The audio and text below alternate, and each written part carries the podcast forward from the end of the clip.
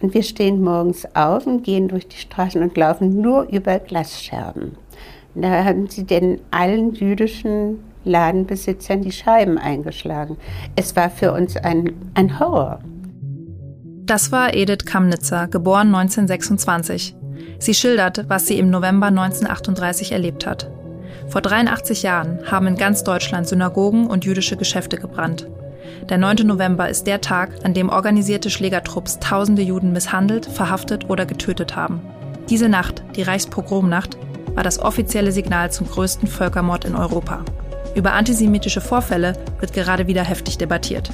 Der Sänger Gil Ofarim hatte öffentlich gemacht, dass er in einem Leipziger Hotel kein Zimmer bekommen habe. Er sagt, weil er einen Davidstern getragen hat. Mittlerweile gibt es berechtigte Zweifel an Ofarims Geschichte. Wer recht hat, wird ein Gericht entscheiden. Darum sprechen wir heute im FAZ-Podcast für Deutschland nicht darüber, sondern über antisemitische Ausschreitungen. Wir beschäftigen uns heute am 9. November mit den Verbrechen der Nationalsozialisten und der Erinnerung daran. Sabina Donath, Leiterin der Bildungsabteilung im Zentralrat der Juden, ordnet für uns ein, warum Gedenken wichtig ist. Mit dem Geschichtsprofessor Michael Wolfson rede ich darüber, wie sich die Erinnerungskultur wandeln müsste, um zum Beispiel auch junge Migranten gegen judenfeindliche Einstellungen zu wappnen. Und der Sicherheitsbeauftragte der jüdischen Gemeinde Frankfurt, Leo Lattasch, gibt uns seine Einschätzung der aktuellen Sicherheitslage. Ich bin Theresa Weiß, Redakteurin im Rhein-Main-Ressort. Ich freue mich, dass Sie heute dabei sind.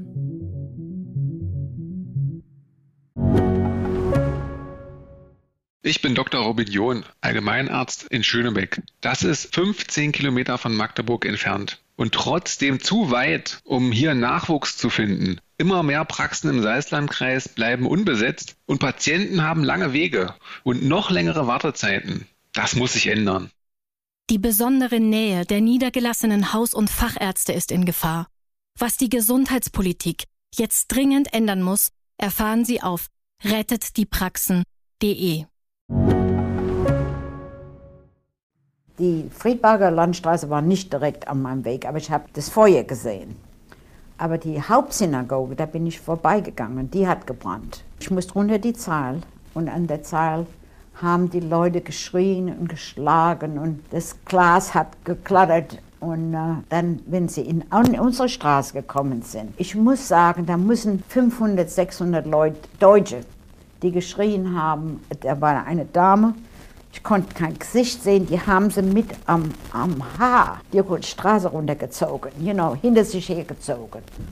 Was Lore May als Schülerin in Frankfurt erlebt hat, ist wirklich grauenhaft. An diese Schrecken der Novemberpogrome erinnern wir jedes Jahr aufs Neue. Warum machen wir das eigentlich?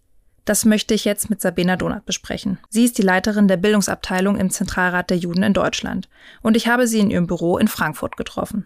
Übrigens, Stichwort Angriffe auf Juden, an dem Haus steht nirgendwo, dass dort die Bildungsabteilung des Zentralrats sitzt, denn sonst müsste das Gebäude von der Polizei geschützt werden. Frau Donath, wie wichtig ist Gedenken eigentlich?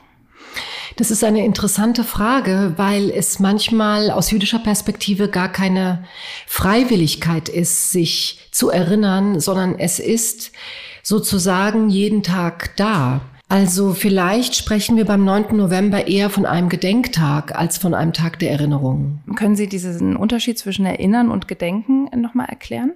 Ich frage mich manchmal, ob das Thema Gedenken eine Frage einer mehrheitsdeutschen Perspektive ist und das Thema Erinnerung etwas aus einer jüdischen Perspektive. Und am 9. November sieht man auch gerade hier bei den Gedenkfeiern in Frankfurt, dass wir vielleicht auch beides miteinander verbinden müssen heutzutage. Weil aus jüdischer Perspektive ist der 9. November der Beginn vielleicht der schlimmsten Tragödie der jüdischen Gemeinschaft. Und für die damals lebende deutsche Bevölkerung gibt es sicherlich eine andere Perspektive auf diesen Tag, weil es auch an Fragen der Schuld, an Fragen der Verantwortung und auch an Gräueltaten erinnert. Und wie wichtig ist jetzt dieses Erinnern, dann dieses Persönliche für die jüdische Gemeinschaft? Unser Rabbiner hat mal gesagt, Geschichte oder Gedenken ist etwas, was anderen zu einem anderen Zeitpunkt passiert ist. Und Erinnerung ist etwas, was mir selbst passiert ist.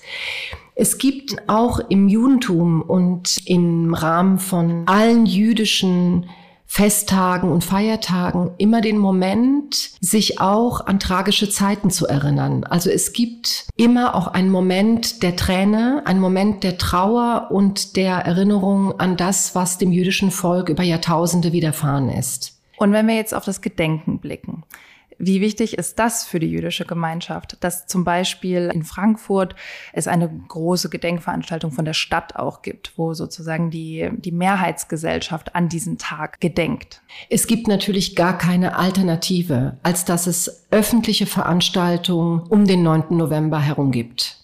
Aber der 9. November hat ja in Deutschland spätestens nach der Wiedervereinigung auch einen anderen Akzent. Und das, finde ich, wirkt manchmal wie eine Konkurrenzveranstaltung. Mit was beschäftigt sich eigentlich deutsche kollektive Identität? Mit dem Mauerfall? Oder mit dem 9. November 38. Die äh, Pogromnacht, wie sie genannt wird, ist ein Ausdruck absoluter Zerstörung. Und das ist besonders in Frankfurt wichtig. Also Sie müssen äh, daran natürlich denken, dass die Synagoge, die mitten in der Stadt stand, an diesem Tag angezündet worden ist. Mitten in der Stadt, vor den Augen der Nachbarn. Ja, und zum Beispiel im Ostend, das war ja ein total jüdisches Viertel, da rannten ja auch hunderte kleine Betstuben. Und es gibt ja auch dieses andere Narrativ, wo häufig gesagt wird, das wussten nicht viele oder es war eine von oben orchestrierte Aktion. Wenn man als jüdische Person in Deutschland lebt, ist man mit diesen Narrativen zwangsläufig konfrontiert. Das passiert, wenn man in Deutschland groß geworden ist, immer wieder die Aussage, wir haben es nicht gewusst. Und bevor ich zu sehr mich in diesem Narrativ verliere, würde ich zu Ihrer Frage zurückkommen und sagen, natürlich brauchen wir deshalb öffentliches Gedenken. Nicht nur in Form von Mahnungen, sondern auch in Form eines Bekenntnisses zu dieser Vergangenheit und auch einem Signal in die jüdische Welt hinein. Das halte ich für unerlässlich und das halte ich auch für einen Grundgedanken eines demokratischen Landes. Welches Signal in die jüdische Gemeinschaft sollte denn gesendet werden? Ich persönlich kenne natürlich die Aussage nie wieder. Und ich weiß, dass es viele Menschen gibt, die das auch so meinen. Aus meiner Sicht reicht das nicht, sondern es müssen natürlich ganz andere politische Absichten und zivilgesellschaftliche Initiativen sichtbar sein, damit es so etwas gibt, dass man sich als jüdische Person in Deutschland sicher fühlen kann. Und die aktuelle Gemengelage zeigt, dass wir uns als jüdische Person nicht ohne weiteres sicher fühlen können. Und das sage ich auch in aller Deutlichkeit. Aber das würde ich trennen von einer zum Teil sehr durchdachten und sehr ähm, auch tiefgründigen Art einer Erinnerungskultur, die in Deutschland auch wirklich progressiv und vielschichtig diskutiert wird. Wir stehen ja jetzt auch vor der Aufgabe, dass sich Gedenken verändern muss, weil wir keine Überlebenden mehr haben, keine Zeitzeugen und Zeuginnen haben, die uns aus erster Hand berichten können. Ich würde aber gerne noch mal auf die Aspekte eingehen, was bedeutet eigentlich Erinnerung? Und es gibt auch in der jüdischen Gemeinschaft und das ist zum Teil gar nicht bekannt, einen unterschiedlichen Blickwinkel auf die Shoah und auch auf die Nacht des 9. Novembers 38. Wissen Sie, wenn jüdische Personen wie ich, die Nachfahren von Shoah-Überlebenden sind, ist das immer so ein Moment des Innehaltens. Und deswegen gehe ich auch zu den Gedenkveranstaltungen, insbesondere zu den Gedenkveranstaltungen, die die jüdische Gemeinde Frankfurt äh, veranstaltet. Aber es gibt natürlich auch durch die Zuwanderung aus der ehemaligen Sowjetunion ganz andere Narrative. Narrative des Tages des Sieges am 9. Mai, Narrative des kämpferischen sich wehren gegen all diese Attacken. Das heißt, auch in der jüdischen Gemeinschaft gibt es kein homogenes Bild von Erinnerungen und von der Art und Weise, wie man Gedenken zusammenfasst. Wie könnte denn das Gedenken in Zukunft aussehen? Ich glaube tatsächlich, dass wir neue und innovative und auch digitale Formen des Gedenkens brauchen.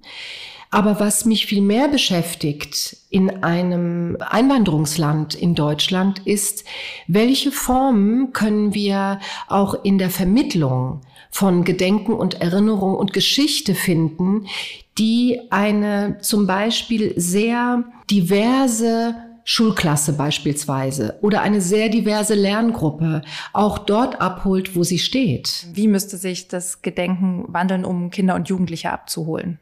Also wenn ich Ihnen auf diese Frage bildungspolitisch antworten soll, kenne ich zum Beispiel einen Kollegen, der Lehrer an einem Gymnasium hier in Frankfurt ist, der ein Programm entwickelt hat, sozusagen urbane Erinnerungsformen in seinen Unterricht einzubauen. Das heißt, er geht mit seiner Schulklasse durch das Gallusviertel und erkundet die jüdische Geschichte, aber auch die Vernichtungsgeschichte im Gallus. Direkt am Beispiel, direkt aus dem Stadtteil dieser Schülerinnen und Schüler. Und es gibt viel weniger Widerstände, als es bei den allgemeinen und sehr abstrakten Gedenkveranstaltungen gibt. Also weil die Schüler direkt abgeholt werden vor Ort, äh, vielleicht auch sogar in dem Viertel, wo sie selbst leben. Weil es was mit ihnen zu tun hat und mit der Geschichte ihres Stadtteils ohne dass es ihre Geschichte sein muss. Aber wenn wir noch mal einen Blick zurückwerfen, äh, ist das denn bisher gelungen? Würden Sie sagen, die Aufarbeitung der Verbrechen der Nationalsozialisten und eben auch die deutsche Erinnerungskultur hat da bisher die Gesellschaft abgeholt und auch verändert zum Positiven? Es gibt hoch engagierte Initiativen und auch hoch engagierte Personen und auch zivilgesellschaftliche Initiativen, die das hervorragend machen und die auch in einer Art und Weise sich einer eigenen biografischen Verstrickung und auch einer eigenen Frage von einer transgenerativen Schuld stellen. Nach meiner Erfahrung hier, beruflich wie persönlich, in Deutschland ist die aktuelle Frage einer Schlussstrichdebatte eine Ohrfeige in die jüdische Gemeinschaft. Und inwiefern kann das Gedenken da helfen, dass man zum Beispiel die Gesellschaft gegen antisemitische Vorurteile oder Ressentiments imprägniert? Ich persönlich habe die Erfahrung gemacht, dass man das Thema Gedenken von der Bekämpfung von Antisemitismus trennen muss. Und wir haben die Aufgabe, dass wir das Thema Antisemitismus heute ganz anders bearbeiten müssen. Ich glaube, diese Bereiche kann man nicht miteinander vermengen. Weder bildungspolitisch noch politisch allgemein. Interessant, weil ich habe das Gefühl, das passiert doch recht häufig, dass gerade auf Gedenkveranstaltungen dann zum Beispiel gesagt wird, nie wieder. Oder äh, jetzt ist der Punkt, wo wir mal wieder sagen müssen, während den Anfängen. Ich glaube, dass wir alle wissen, dass die Anfänge längst überschritten sind. Es gibt mehr als einen virulenten Antisemitismus von verschiedener Seite und damit ist nicht nur die jüdische Gemeinschaft betroffen, sondern ich finde die gesamte Demokratie. Das heißt, wenn das vermischt wird, ist das manchmal auch ein Bekenntnis. Und ich denke, wenn man jetzt so den aktuellen Debatten zuhört, reicht das nicht mehr. Frau Donat, vielen Dank für Ihre Zeit und dieses Gespräch. Vielen Dank, Frau Weiß. Alle Sachen aus von dem Geschäft waren, lagen auf der Straße. Man hat dieses alte Ehepaar, für mich waren die damals schon alt, ich glaube, die waren erst so in den 60ern, auf die Straße genommen, hat sie geschlagen, hat sie auf ihre Sachen geworfen. Und was am schlimmsten für mich war, dass die Leute geklatscht haben, wissen Sie? Niemand ist denen zur Hilfe gekommen. Die Leute haben einfach Bravo geschrien. Das war Evelyn Eigermann, geboren 1922. Müssen junge migrantische Gruppen heute vielleicht anders angesprochen werden? Darüber will ich jetzt mit Michael Wolfson reden. Er ist Professor für Geschichte an der Universität der Bundeswehr in München. Herr Wolfson, wie zufrieden sind Sie mit der Erinnerungskultur? Gar nicht, aber der Begriff ist schon ein Unwort, weil äh, die Chiffre für deutsche Erinnerung Auschwitz ist und Auschwitz und Kultur passen schlichterdings nicht zusammen. Da haben Sie natürlich einen Punkt, aber was würden Sie denn sagen, wie muss denn eine Erinnerungskultur dann aussehen oder wenn wir uns von dem Wort trennen wollen, wie soll das Erinnern und Gedenken aussehen? Also Gedenken ist äh, ein gutes Wort, weil man sich beim Gedenken Gedanken macht, also denken muss und äh, Verstand und Gefühle zusammenbringt. Wie man das macht, zunächst einmal eine Analyse der deutschen Gesellschaft. Wenn ich jemanden erreichen möchte, dann muss ich eine Analyse der Zielgruppe machen. Und die gegenwärtige Form des deutschen Gedenkens richtet sich an eine alte deutsche Gesellschaft und nicht an die neue deutsche Gesellschaft, in der ungefähr ein Viertel unserer Bürger einen Migrationshintergrund hat. Nicht zuletzt einen äh, islamischen Migrationshintergrund, die man mit der gegenwärtigen Form des Gedenkens keinesfalls erreichen kann, aber von den historischen Fakten ausgehen, leicht erreichen könnte. Und wie sollte das dann aussehen, zum Beispiel gerade für diese Zielgruppe, die Sie beschreiben? Da müssen wir uns die historischen Tatsachen ansehen, denn bislang ist das Vermittelte in dem deutschen Gedenken den neuen Deutschen gegenüber so, dass sie völlig zu Recht aufgrund der Darstellung sagen, das geht mich nichts an. Das ist ein Thema der alten Deutschen und deren Nachfahren, aber nicht ein Thema von uns Neudeutschen, wenn sie sich, was wir ja hoffen, integriert haben. Fakt ist aber, dass in der islamischen Welt es eine sehr intensive und freiwillige Zusammenarbeit mit Hitler-Deutschland, der Wehrmacht und der SS gegeben hat. Äh, zunächst einmal eben diese Gemeinsamkeit erkennen, benennen und sich dazu bekennen und einen gemeinsamen Dialog über die deutsche und islamische Vergangenheit, gerade in Bezug auf das Dritte Reich, zu thematisieren. Okay, also wie Sie sagen, mehr auf die Kollaboration gucken und eine europäische Dimension aufmachen. Ja, natürlich.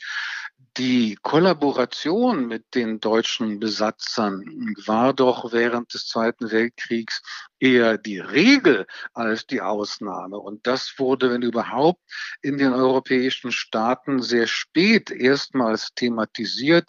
Das heißt nicht, dass man irgendetwas an der deutschen Schuld relativierte, sondern dass man eine gemeinsame ethische Grundlage hat, um zu erkennen, dass ähm, Kollaboration mit Mördern ein Urproblem der Menschen und der Menschheit ist und dann ist man mitten in einem kreativen Dialog, in dem man mit den Nachfahren der Opfer von Seiten der Nachfahren der Täter miteinander spricht. Und könnte diese neue Kultur dann zum Beispiel auch die Gesellschaft vor Antisemitismus schützen? Das ist ein frommer Wunsch. Der Antisemitismus ist 3000 Jahre alt und hat viele Gründe. Es ist äh, eine aufklärungsorientierte, sehr sympathische Wunschvorstellung, das Wissen Vorurteile korrigiert. Da bin ich skeptisch, wenn das Ergebnis trotzdem dazu führt, dass es eine Verringerung des Antisemitismus gäbe, dann ist das willkommen, aber ich halte das nicht für realistisch. Leider. Es gibt ja aber trotzdem viele Menschen, die heute einen Schlussstrich unter diese ganze Debatte fordern. Also die keine Lust mehr haben, sich mit dem Gedenken an die Verbrechen auseinanderzusetzen. Das kommt vor allem auch aus den Reihen der AfD. Was würden Sie diesen Menschen sagen? Das mit dem Schlussstrich muss sehr differenziert gesehen werden. Die AfD, um jetzt die Proportionen zu benennen, hat äh, erfreulicherweise bei der letzten Bundestagswahl weniger Stimmen bekommen als bei der vorletzten. Grob gesprochen haben 90 Prozent der bundesdeutschen Wähler nicht die AfD gewählt. Im internationalen Maßstab ist ein Anteil von, heute sagt man Populisten, ich sage lieber Rechten und Rechtsextremisten genauer, äh, leider äh, Routine und der Normalfall. Und es sind keineswegs nur Rechtsextremisten, die einen Schlussstrich ziehen wollen. Übrigens eine völlig illusorische Vorstellung. Äh, einen Schlussstrich kann und wird es nicht geben, weil das äh, mit der Konstitution des menschlichen Denkens, Wollens und Fühlens einfach nicht übereinstimmt. Aber es gibt welche, die das gerne verdrängen und einen Schlussstrich machen. Aber was Schlussstrichdebatte in Deutschland heute bedeutet, heißt auch, dass viele einfach das Gedenkritual in seiner jetzigen Form schlicht und ergreifend nicht mehr ertragen können. Und äh, als äh, Sohn und Enkel von Holocaust-Überlebenden einer deutsch-jüdischen Familie, freiwillig in Deutschland lebend, kann ich das sogar nachfühlen. Es ist jedes Wort, jede Geste, erkennbar und vorhersehbar im deutschen Gedenkritual und das ist kaum erträglich und hängt eben damit zusammen, dass die wirklichen Themen nicht angepackt werden. Vielleicht können Sie kurz spezifizieren, was Sie nicht ertragen können und vielleicht haben Sie auch eine positive Antwort. Was hätten Sie gerne? Ich hätte gerne, dass die Schrecklichkeit sozusagen axiomatisch vorausgesetzt werden kann und nicht wiederholt werden muss. Und die Perspektive der Vergangenheit um das Verhalten in der Gegenwart ergänzt wird. Der Holocaust wird ja heute auch bis weit in die Mitte der Gesellschaft, nicht zuletzt in linksliberalen Kreisen, relativiert. Also es ist sehr einfach, die Eltern, Großeltern und Urgroßeltern zu verdammen und sich nicht zu fragen, ob man den Nachfahren der Opfer gegenüber sich gemäß den eigenen Worten verhält. Und da erkenne ich gewaltige Defizite, nicht zuletzt und vor allem bei denjenigen, die über die deutsche Vergangenheit, die Gegenwart der deutschen Verpflichtung vergessen. Michael Wolfson, vielen Dank für Ihre Einblicke. Danke Ihnen. Und ich sah dann, äh, als ich da angelangt war an der Fasanenstraße, dass die ganze Synagoge in Flammen stand. Und keiner den Versuch machte, sie zu retten. Gerhard Löwenthal, geboren 1922. Michael Wolfson fordert also eine neue Gedenkkultur, weil die alte Generation ausstirbt. Das trifft auch auf die Zeitzeugen zu. Auch auf die, die wir in diesem Podcast immer wieder gehört haben. Ihre Zeugnisse werden zum Beispiel vom Haus der Geschichte in Bonn gesammelt. Den Link dazu finden Sie in den Show Notes.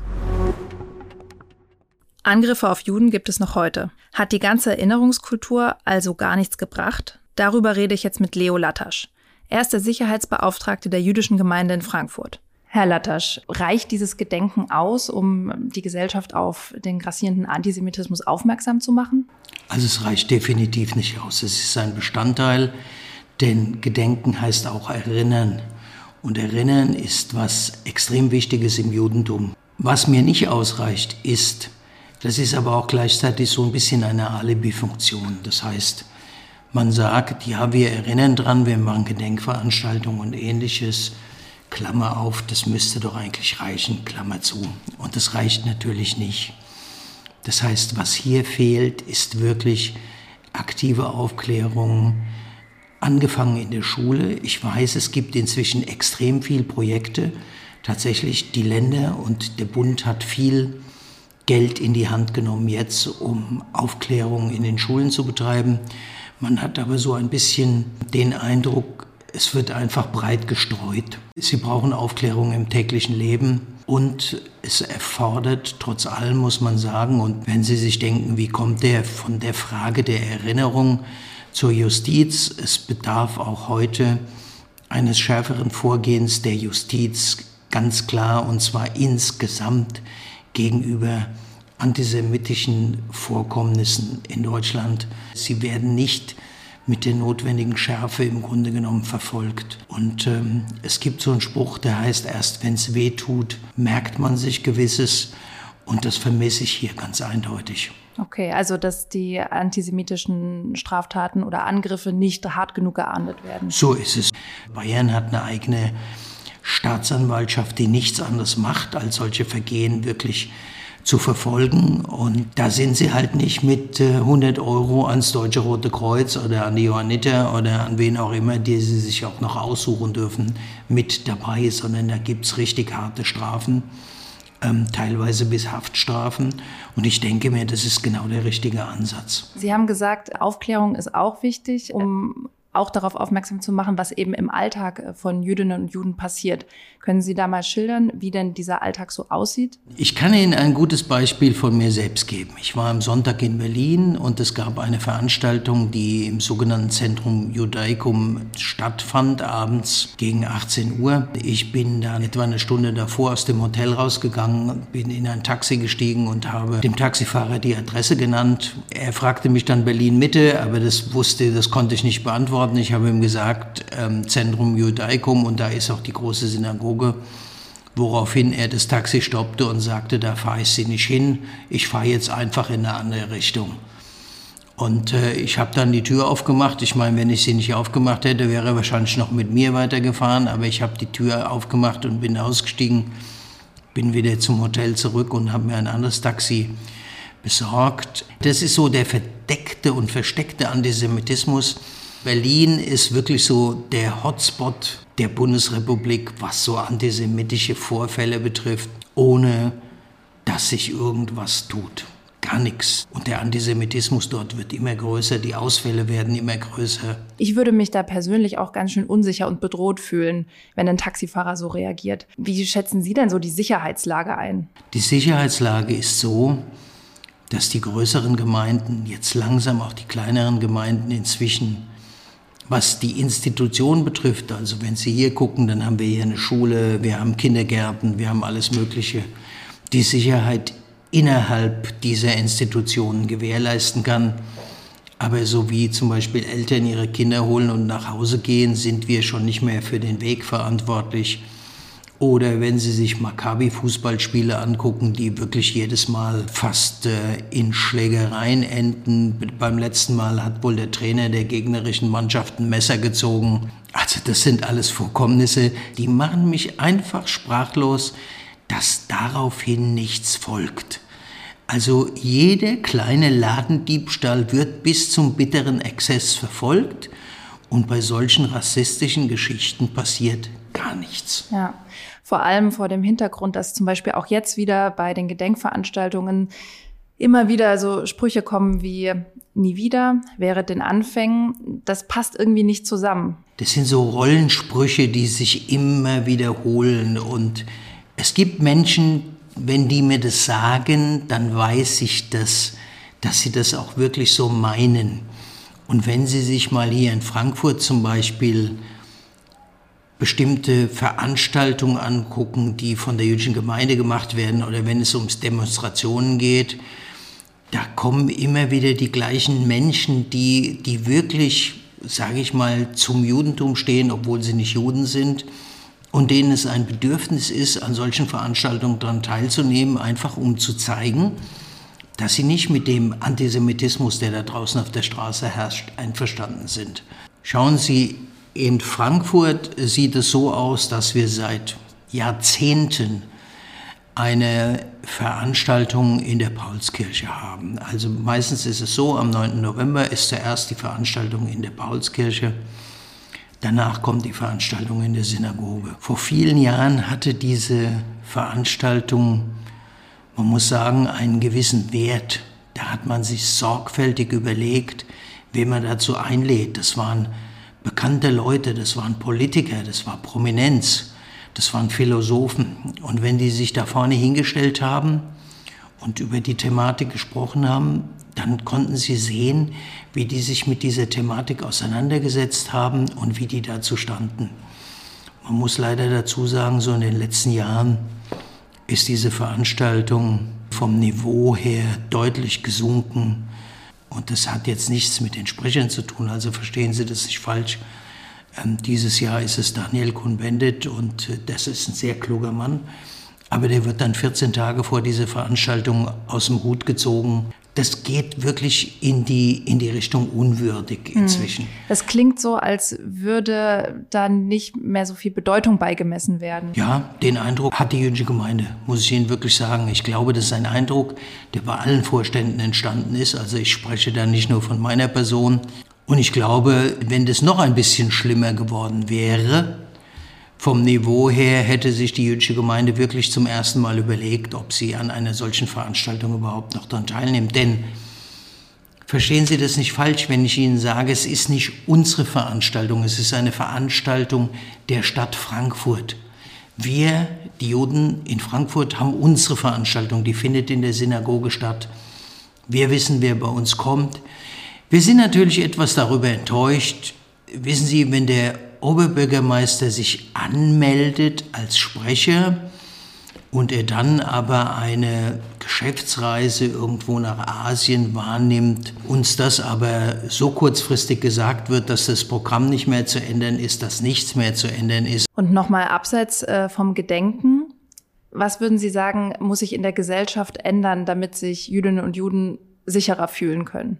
Ich glaube, die Bevölkerung oder die Öffentlichkeit muss sich mehr dazu äußern. Das heißt, was mir fehlt, sind so ein bisschen, wenn es tatsächlich wieder zu antisemitischen Vorfällen kommt, und da müssen Sie halt nur die Berliner Tageszeitung täglich aufschlagen, dann fehlt mir so der Aufschrei der, der Bevölkerung dazu, die einfach sagt, wir wollen das nicht länger akzeptieren. Und wir haben sogar eher den Eindruck, der Antisemitismus unter jüngeren muslimischen Glaubens zum Beispiel nimmt immer mehr zu, der nimmt keineswegs ab. Das sind halt so Sachen, da fehlt mir einfach ein Konzept.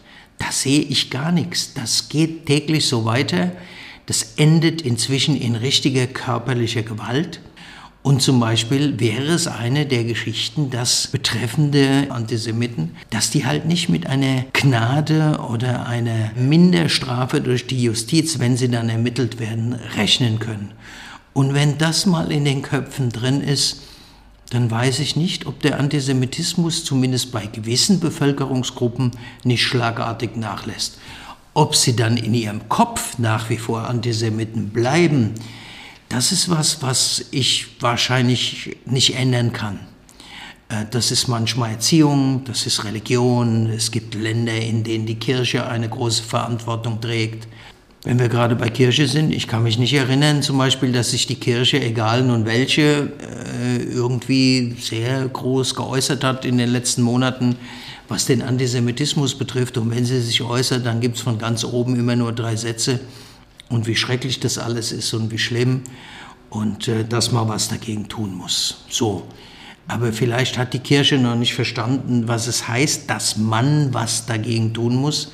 Denn die Kirche ist eine Institution und es gibt immer noch viel, viel, viel, was ich auch gut finde, gläubige Menschen, die auch das hören, was die Kirche sagt. Und vielleicht sollte mal die Kirche klar sagen, hey Leute, Schluss mit Antisemitismus. Die Juden haben nun mal Jesus nicht ans Kreuz genagelt, auch wenn das der Ursprung des eigentlichen Antisemitismus ist. Aber das sind halt so Sachen, die vermisse ich. Die vermisse ich jeden Tag. Und die Zahlen steigen immer weiter. Wenn Sie sich so die Antisemitismusberichte angucken, wenn Sie sich die Vorfälle angucken, die nehmen permanent in jedem Bundesland zu. Herr Lattasch, vielen Dank für das Gespräch. Vielen Dank, Frau Weiß.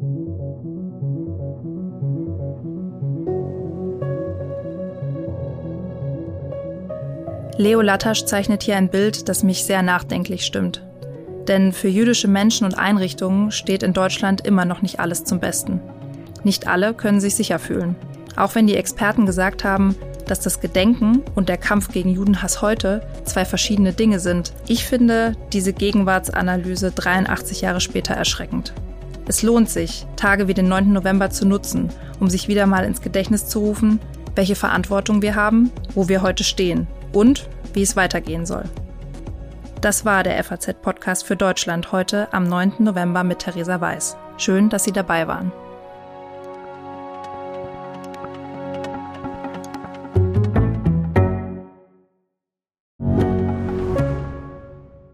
Ich bin Dr. Falk Stierkart und leite ein medizinisches Versorgungszentrum in Erlangen. Der Job als niedergelassener Arzt ist nicht unattraktiv, aber er scheitert oft schon an der Wurzel.